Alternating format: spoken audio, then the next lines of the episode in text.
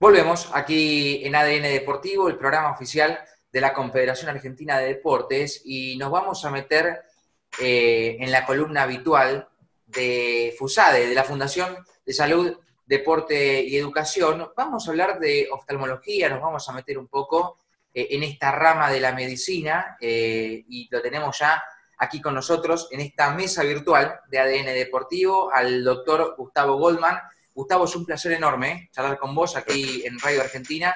Te saluda Nacho Perobar, ¿cómo estás? ¿Cómo estás? Buenas tardes para todos. ¿Todo bien? ¿Todo tranquilo? ¿Todo bien? Sí, todo bien, todo bárbaro. Bueno, la primera pregunta que te voy a hacer es, eh, imagino que eh, la relación con, con, este contexto, con esta pandemia que estamos atravesando, es muchísima, esto ya lo vamos a contar seguramente a lo largo de la nota, pero te quiero preguntar cómo estás en este contexto, cómo estás trabajando, cómo te adaptaste, tuviste que repensar un montón de cosas, seguís con los cuidados, ¿te has imaginado alguna vez trabajar así con protocolos? Cantamos un poco la situación. Eh, la verdad que como separaría varios puntos respecto a eso, si nos tuvimos que adaptar y nos tuvimos que mucho adaptar, mucho, mucho, eh, el distanciamiento con los turnos, el cuidado con la gente, eh, los protocolos de cómo entran, quiénes entran a los consultorios, no puede haber gente en la sala de espera. Nos tuvimos que acostumbrar, al principio los pacientes eran citados mucho más espaciados y con el transcurso del tiempo fuimos aprendiendo y todo, o sea, no hubo, o sea, así como los médicos que pareceríamos que sabíamos cómo iba a ser, no sabíamos tampoco cómo iba a ser y cómo adaptarnos y así fue que la sociedad se fue acostumbrando a algunas cosas que nunca en la vida eh, se hubiera imaginado. Uno se ve ahora en la calle saludando con el codito y si vos hace un año veías a esa persona saludando con el codito decías que eran para el loquero. Yo veo del balcón a gente mayor caminando por el balcón, yendo y viniendo, yendo y viniendo, y si yo los veía hace un año así decía que estaban totalmente locos. Bueno, y hoy los vemos y es normal. Hoy, como dice la nueva normalidad. Entonces hay que acostumbrarse a algunas cosas fui cambiando los protocolos de cómo se atiende, de la, del distanciamiento, de las cirugías, todo, todo fue cambiando y todos fuimos aprendiendo también, porque los médicos, así como la enfermedad no la conocíamos tanto, de cómo se comportaba, fuimos aprendiendo de qué hacer y qué no hacer, qué es más importante y qué es menos importante para el cuidado y para el no contagio. Gustavo, recién algo dijiste a, la pasada de que en algún momento vos lo mirabas a alguien que tenía un barbijo puesto y decís, bueno, qué raro, ahora es, normal, es normal, si es el que no tiene ese problema. Eh, ¿Te lo imaginaste como, como médico en algún momento? Decir, bueno, eh, yo estudio y, va a pasar esto en algún momento. ¿Está en los planes de, la medicina que pase esto?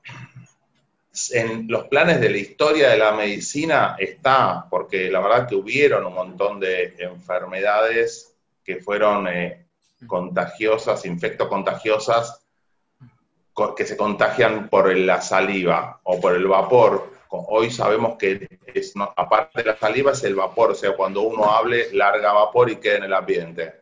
Y yo hace, al principio de la pandemia tenía un, em, recibí un, mail de diseñadores de arquitectura, cómo cambiaron en el del 1910 al 1930, cómo cambiaron el diseño de las casas, el diseño de los colegios, yo fui a un colegio del Estado en la primaria y en la secundaria que eran todas ventanas de piso a pared. Y yo les decía, ¿por qué está esto? No entendía, porque bueno, está porque cuando se construyó era la época de la tuberculosis y había que estar ventilado. Sabía, no sabía por qué, pero había que estar ventilado.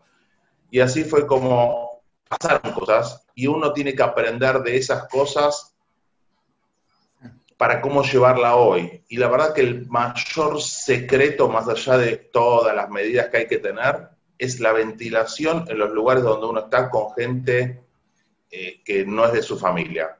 El secreto básicamente es eso, uno puede tener más barbijo, lavarse las manos, todo lo que ya sabemos, pero el secreto para que la carga viral no sea alta es estar ventilado todo el tiempo. Y si vos estás ventilado, tenés menos chance.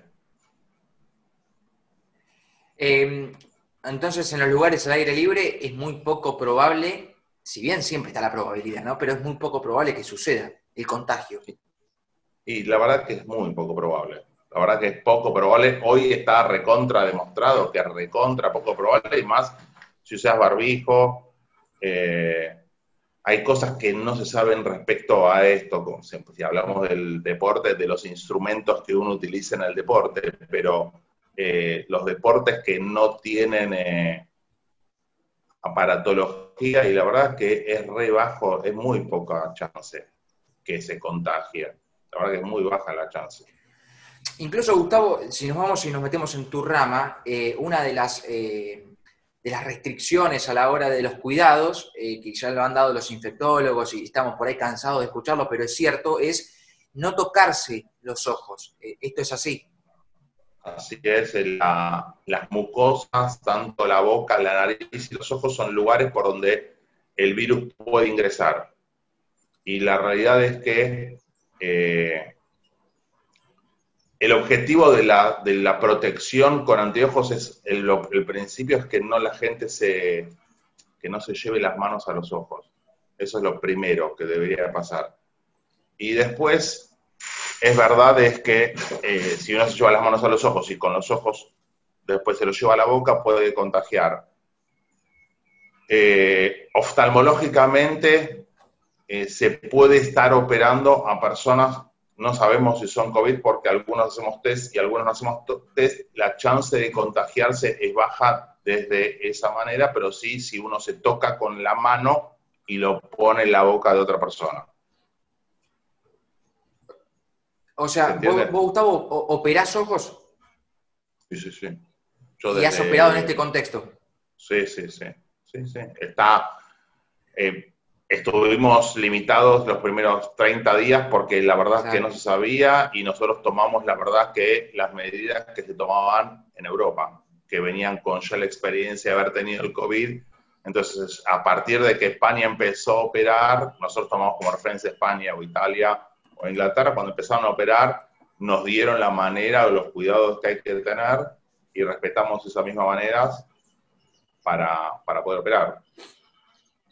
Te voy a hablar mal y pronto, no quiero que suene feo, pero eh, ¿no te da un poco de, perdón por la palabra, un poco de cagazo eh, estar en, la primera línea de batalla como, como, estamos acostumbrados a escuchar y tener que operar y decir, bueno, yo salgo, voy, le pongo el pecho a las balas, pero ¿no te da un poco de miedo? Mira, dos, dos temas. Te voy a contar dos historias, por lo menos para que quede... Uno, cuando uno elige ser médico, está siempre en eso. Vos hoy, hoy te llama la atención eh, esta enfermedad que va circulando, pero la realidad es que uno atiende gente con diferentes tipos de enfermedades que son infectocontagiosas, que uno se las puede llevar puestas. Uno hace algunos años, cuando operábamos pacientes con HIV, poníamos 30 eh, guantes más o menos y le, lo hablaba, aunque no supiéramos, pero prejuiciosamente y lo que fuera, teníamos muchos cuidados que hoy ya no les tenemos. O sea, hoy seguimos respetando la enfermedad, pero que no le prestamos tanta atención. Eh, jugadores de básquet que dejaron de jugar porque tenían HIV en su momento y después hoy todo el mundo juega y no hay ningún problema. Eh, y después aprender que la vida puede tocarla a todos y que no hace falta, de hecho, es verdad que los médicos, yo soy oftalmólogo, no estoy al principio de todo, que es donde reciben a los pacientes con COVID con cargas virales altas. Pero la verdad en el consultorio, yo hablo en mi casa, en el consultorio yo puedo recibir gente que es asintomática y me puedo contagiar. Y la realidad es que en el consultorio tengo todas las medidas que corresponden y aparte de eso tengo todas las ventanas totalmente abiertas. O sea, en invierno la pasé muerto de frío, pero con las ventanas totalmente abiertas y la verdad, paradójicamente, yo no me contagié, mi hijo sí, se contagió y yo hice, terminé la semana pasada la cuarentena, me hizo P, me dio negativo, conviví con mi hijo mientras lo tuvo y me dio negativo. ¿Por qué? Porque en mi casa estábamos todos con la ventana abierta. Eh, entonces, eh, te puede tocar por cualquier lado. Uno cree que, uno cree que estando en el trabajo se va a contagiar y lo que yo creía que me iba a pasar y me pasó a mi casa. Sí, sí, sí, es, increíble. Eh, pero bueno, son las cosas que tiene esta, esta enfermedad. Recién, Gustavo, decías eh, tocándote los ojos, después llevándote la boca, te, contagiabas también. Si nos vamos al mundo del deporte, eh, si bien los hisopan a todos los deportistas antes, pero bueno, puede saltar, como el otro día pasó el caso de Flamengo, por ejemplo, que terminaron jugando y al día siguiente le dieron el positivo y cayeron un, par de jugadores. En ese caso es muy, muy factible, ¿no? El contagio, porque el jugador está permanentemente tocándose los ojos, tocándose la boca, pero yendo a los ojos, digo, particularmente. La transpiración, eh, uno respira un poco más agitado y larga más vapor. Depende de los deportes que busquemos, pero hay algunos deportes. Y que la realidad es que la experiencia y el tiempo va a decir qué está bien y qué está mal. Porque yo veo un corner y hacen el gol y no se abrazan. Es raro. O sea, por lo menos es raro. Están pegados, se están agarrando las camisetas, se están más o menos besuqueando y después eh, no se abrazan para el gol. Es raro. Eh, no, yo estoy, bueno, tiene que acostumbrarse a las nuevas normalidades que son y ir aprendiendo. Eh, el tiempo va a ir diciendo qué es lo que se hizo mal y qué es lo que se, está, se hizo bien. Gustavo, ¿cuán importante es la oftalmología o un oftalmólogo para un deportista? lo primero, como digo siempre, es lo que tiene que saber cualquier persona, que es lo importante de los ojos. O sea, los ojos. Entonces, en términos generales, todas las personas cuando nacen deberían de ser controladas. En la primaria deberían de ser controladas. En la secundaria, cuando ingresan a la secundaria, deberían de ser controlados. Y después, más o menos, según si tienen síntomas de que le molestan los ojos, se le cansan los ojos, se controlan. Y después, a partir de los 40, años es obligatorio que se hagan controles anuales o bianuales. Eso es básico. Eso para cualquier persona, incluyendo los deportistas. Y eh, yo por lo menos ofrecí en un club, no importa, hacerle controles a los chicos, porque a veces no se hacen controles correctos oftalmológicos como corresponde. Y la verdad que el no ver en algunas prácticas deportivas, la verdad que da ventaja da ventaja no ver del todo bien, da ventajas deportivas que a lo mejor, porque si vos no ves perfecto, tu reacción a ver una pelota o a cualquier cosa eh, es diferente de la que lo ve hacia a 7 metros, es diferente de una persona que no lo ve a 7 metros, sino que lo ve a 3. Entonces, el control es re importante como eh, manera preventiva.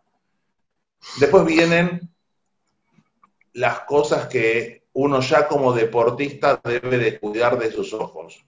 O sea, ¿qué tiene que hacer un deportista para cuidar de sus ojos? Y hay algunas cosas que, eh, como yo les dije, algún, hay deportes que necesitan sí o sí tener los ojos protegidos. Esto, yo juego al squash, así que, el otro día la había, que estuvo también. Eh, a Pilar, pero el squash es un deporte, el squash, el, el racquetball adentro, la, la, pelota paleta, hay deportes que, lugares, espacios chicos, donde hay poco espacio, la raqueta te puede pegar, pero aparte la pelota te puede pegar en el ojo y la verdad que tiene que tener protección, debe de tener protección eh, los ojos con algún tipo de anteojo diferente. Hay cada anteojo hay para cada deporte.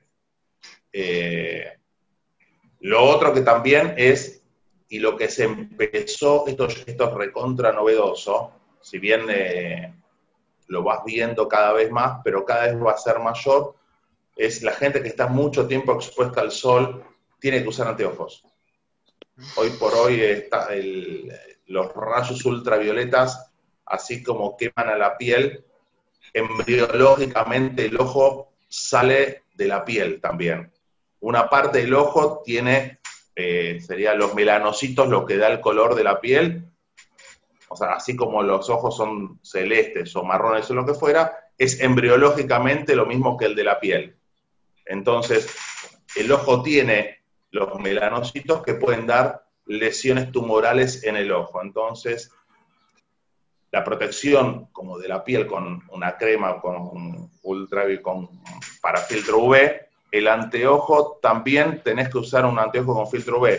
Porque está demostrado que tenés más chance de tener cataratas más jóvenes, tenés demostrado de que hay enfermedades en la retina que generan lesiones en la retina y que eh, pueden después hacer perder la visión, estoy hablando en muchos años de exposición, y después hay eh, enfermedades maculares que pueden producir esto. Y todo eso se previene, o la tendencia es al cuidado de, con el uso del anteojo para protegerse de los ultravioletas. Un maratonista, hoy uno ve que hay gente que tiene anteojos, pero a la larga va a ser así. El ciclista lo usa, lo usa, lo usa de toda la vida, pero no lo usa con el consentimiento del pensamiento probablemente de la, de, eh, el ultravioleta, sino porque le molesta el viento, pero le va a proteger, le va a proteger eh, la exposición y sobre eso, la verdad que es la campaña que más estamos nosotros insistiendo con la gente. O sea, cuando yo atiendo personas adultas que se operan y pueden ver como una persona joven, me dice, me molesta el sol. Y le dije, mira, yo cuando era chico iba a la playa y yo no me ponía un anteojo de sol no existía en mi época, yo tengo 53 años, no existía casi, o sea, el anteojo de sol era un anteojo decorativo por algún motivo, y hoy es 100% natural que la gente, o muy natural que la gente tenga anteojo de sol, porque el sol es diferente hoy. Entonces la protección es una, es una manera que debería de, de prestar la atención a todos los deportistas que están, esto, los golfistas usan anteojos de sol. Sí o sea, la exposición, y vos ves que los tipos se cuidan con el gorrito, importa con lo que sea, y se lo sacan y tienen el gorrito puesto y los anteojos puestos, y son blancos y tantos colorados por los costados, menos por, lo, por donde están protegidos. Pero eso es lo que uno debería de tratar de estimular eh, en, la gente que está al aire libre, mucho.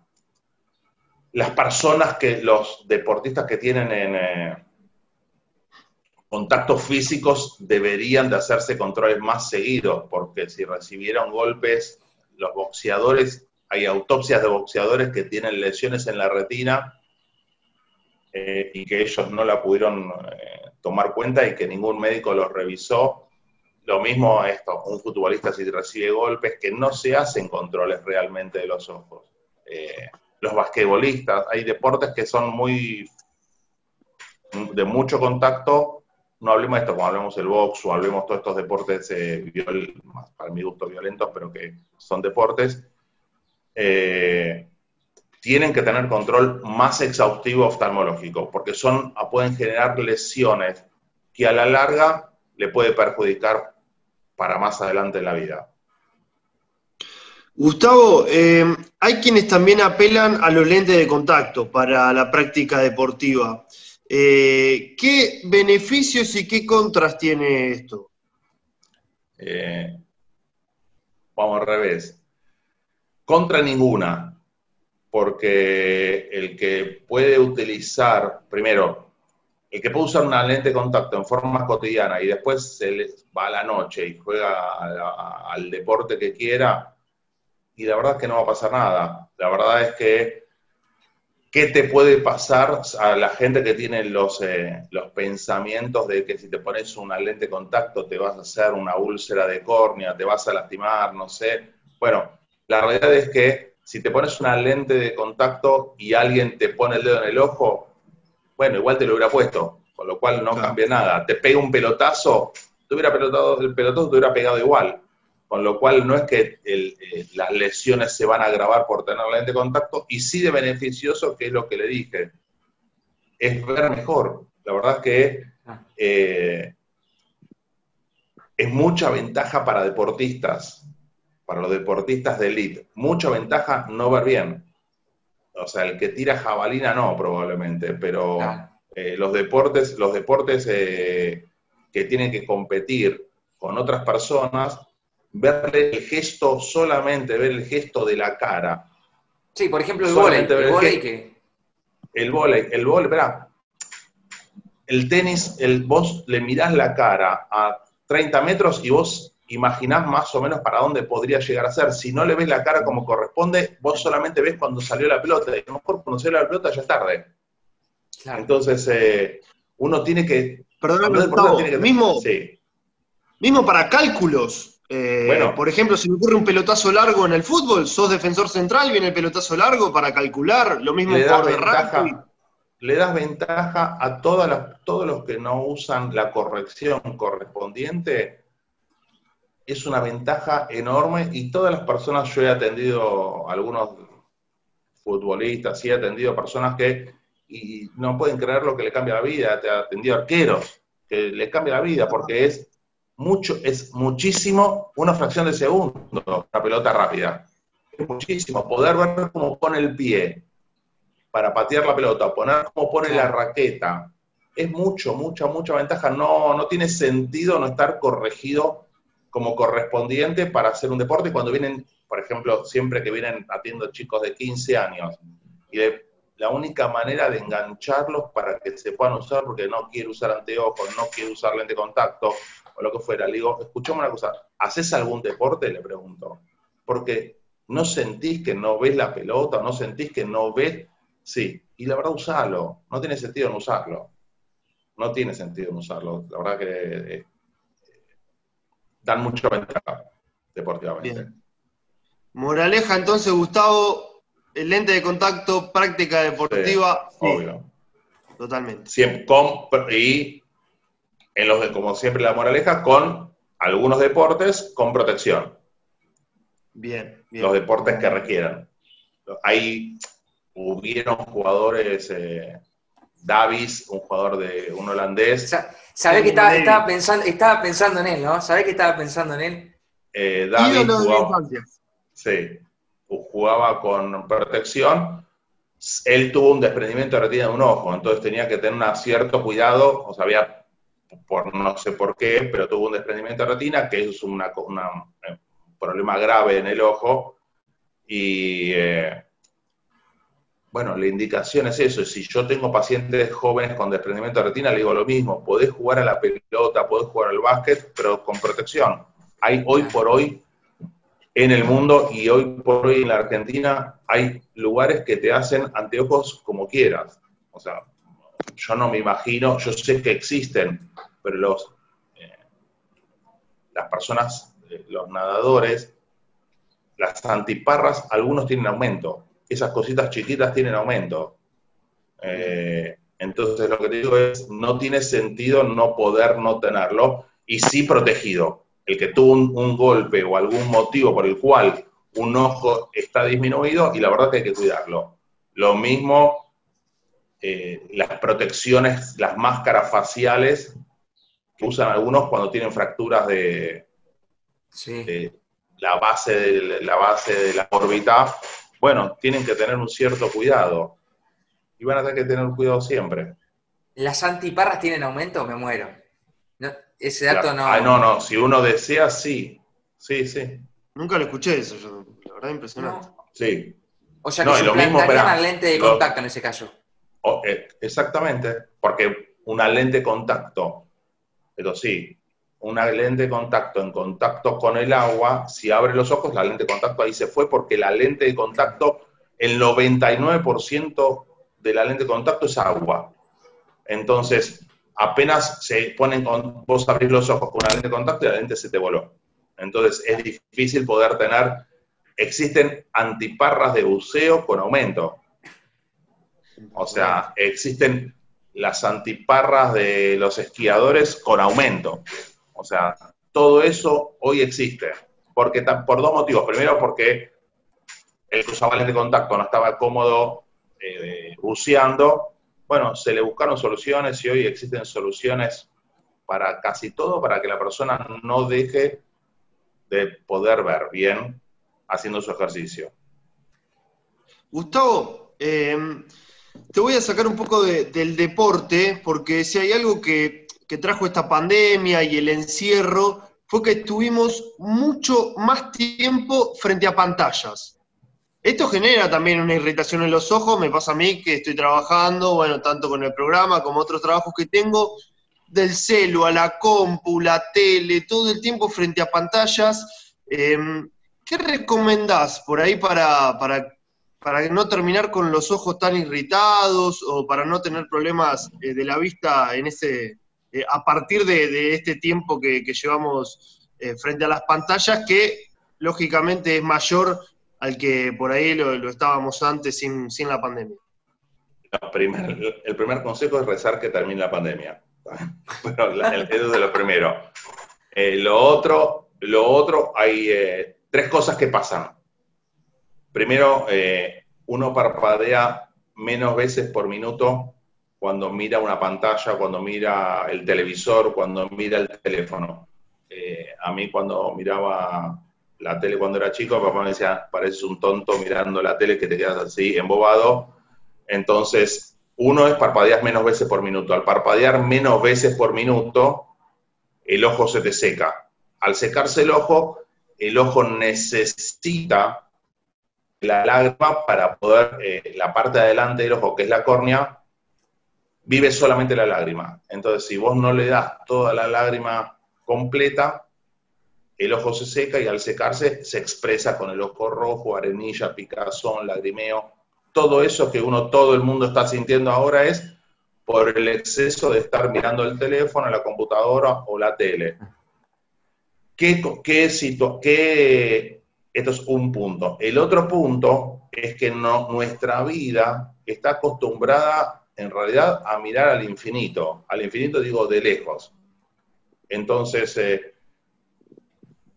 el ojo hace fuerza para mirar a estos 60 centímetros, 50 centímetros, el ojo hace fuerza y acomoda el ojo para poder hacerlo. Esta acomodación sostenida también genera dolor de cabeza.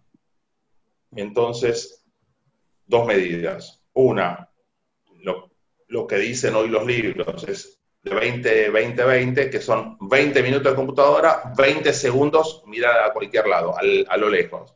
Y así descontraes un poco el, músculo que está haciendo fuerza para ver de cerca. Y lo otro es usar lágrimas. O sea, a toda la gente que estuve atendiendo todo este tiempo, yo le digo, eh, venías usando tus ojos como corriendo 8 kilómetros y ahora estás corriendo 42.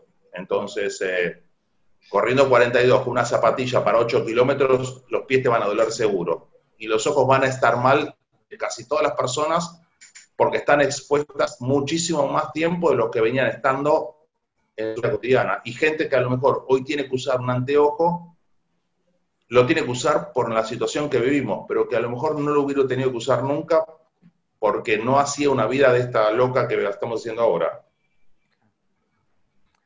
Gustavo, eh, te hago la última de mi parte, no sé si después Santi tiene alguna más. Eh, los deportistas, habitualmente vos algo, algo dijiste, eh, pero las lesiones más comunes para los deportistas en, cuanto a los ojos son las úlceras, porque vos dijiste los desprendimientos de, córnea, por ejemplo, en, boxeadores, que puede ser normal. Pero, pero en deportistas que no sean boxeadores, que no reciban golpes permanentes. Lo más normal es que te, metan el dedo en el ojo. Eso es lo más normal. Y, lo, y si no es muy fuerte, o un pelotazo en el ojo. Y lo más normal de eso es que te haga una úlcera de córnea. La úlcera de córnea es cuando. Permiso, ¿eh? Este es el ojo, ahí se ve, este es el ojo. Lo de acá adelante es la córnea. se puede ver? Entonces, la piel que tapiza la córnea, cuando se le pega el dedo una pelota, se, se abre la piel y es como si tuvieses carne viva. Pero como no tiene esto, no tiene, no tiene vasculatura, es transparente por completo, no sangra. Pero molesta como la gran flauta, pica, lagrimea, duele, y eso se trata sí o sí, a veces con oclusión, tapándole el ojo para que se pueda regenerar la piel, sí o sí, lo otro que puede haber cuando ya son deportes un poco más fuertes, como el rugby, a veces como el básquet, es que tengan eh, traumatismos en la cara y que vaya acompañado de fracturas de órbita. Y las fracturas de órbita son un poco más complejas porque a veces el hueso de la pared, el piso de la órbita puede atrapar un músculo y una persona no poder mover el ojo como corresponde. Eso es algo bastante más serio, requiere también cirugías y mismo el golpe, eh, el mismo el golpe, cuando eh, yo digo que el ojo es como un globo, y si vos pensás que te pegaron fuerte y el ojo se achicó y se estiró de vuelta en, en el golpe, en algunas personas puede hacer esto que es un desprendimiento de retina, que sí es algo grave y que la gente deja de ver. En un día o en dos días deja de ver. Entonces, por eso, cada persona que recibe un golpe se tiene que hacer ver, porque uno no sabe si ese estira, el achicamiento y elongación del ojo le deja una lesión que puede avisar que va a ser un desprendimiento de retina y que se puede tratar en forma preventiva, rápida, para que no pierda la visión. son los tres, las tres lesiones groseras que pueden tener las personas. Y Puede suceder que durante la práctica deportiva, eh, cuando caiga un poco de sudor eh, al ojo, cuando entre sudor al ojo, ¿se produzca un ardor o una molestia? Sí, es la transpiración. La lágrima contiene un pH X y vos te la bancás con tu lágrima perfectamente. La, eh, la transpiración tiene más sal, tiene más sal que eh, tu lágrima. Entonces, si vos te metes en el mar y abrís los ojos, los ojos te pican. Si te cae la transpiración, el ojo te va a picar porque es, tienen, te entra más sal de lo normal. Esa es, la, explicación de por qué pica la transpiración. Gustavo, eh, enormemente agradecido por el contacto. La verdad que ha sido un enorme placer escucharte hablar, muy claro en todos los conceptos y seguramente en las próximas semanas volvamos a molestarte también teniendo en cuenta el contexto para seguir ampliando un poco más. Dale, los espero, un gusto conocerlos, verlos y nos vemos pronto. Un abrazo grande. ¿eh? Dale, hasta luego. Hasta luego. Gustavo Goldman ha pasado por aquí, por los micrófonos de ADN Deportivo. Eh, linda nota, eh, lindos conceptos. hemos conocido a, la oftalmología, por lo menos un poco más en profundidad de lo que estábamos acostumbrados, y también la relación que tiene con el deporte. Caruso, ¿le parece ir a una pausa? Descansar este, de este, bloque que ha sido eh, problemático en cuanto a lo técnico? Sí, sí, sí, hemos, hemos tenido algunos inconvenientes. No venían tocando, así que sería un poco ingrato, ¿no? Que quejarme en este momento después de no sé cuántos programas que llevamos eh, sin complicación alguna, pero ha estado complicado, ¿eh? Ha estado complicado, hemos sorteado muchos obstáculos, así que llévate esto a un corte, por favor, Nacho. Bien, nos vamos a una pausa y a la vuelta ya seguimos aquí en ADN Deportivo.